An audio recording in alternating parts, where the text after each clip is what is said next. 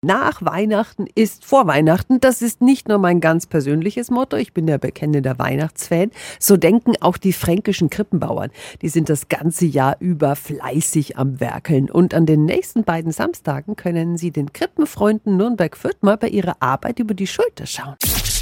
365 Dinge, die Sie in Franken erleben müssen. Der Verein lädt ein zum Tag der offenen Tür in der Werkstatt in der Fürther Tannenstraße. Guten Morgen an den ersten Vorsitzenden Klaus Gebhardt. Guten Morgen, liebe Steffi und Beda. Hm. Welche Krippen zeigt ihr denn an den beiden Samstagen? Wir zeigen im Prinzip Krippen aus verschiedensten Stilrichtungen und verschiedensten Materialien.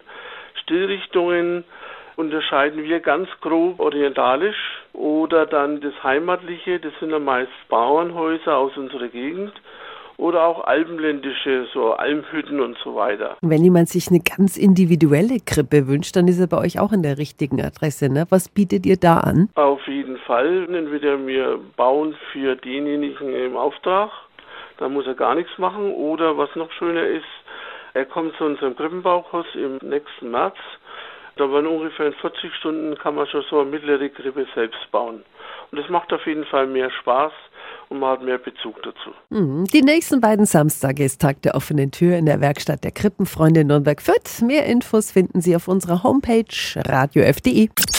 365 Dinge, die Sie in Franken erleben müssen. Täglich neu in Guten Morgen Franken um 10 nach 6 und um 10 nach 8. Radio F.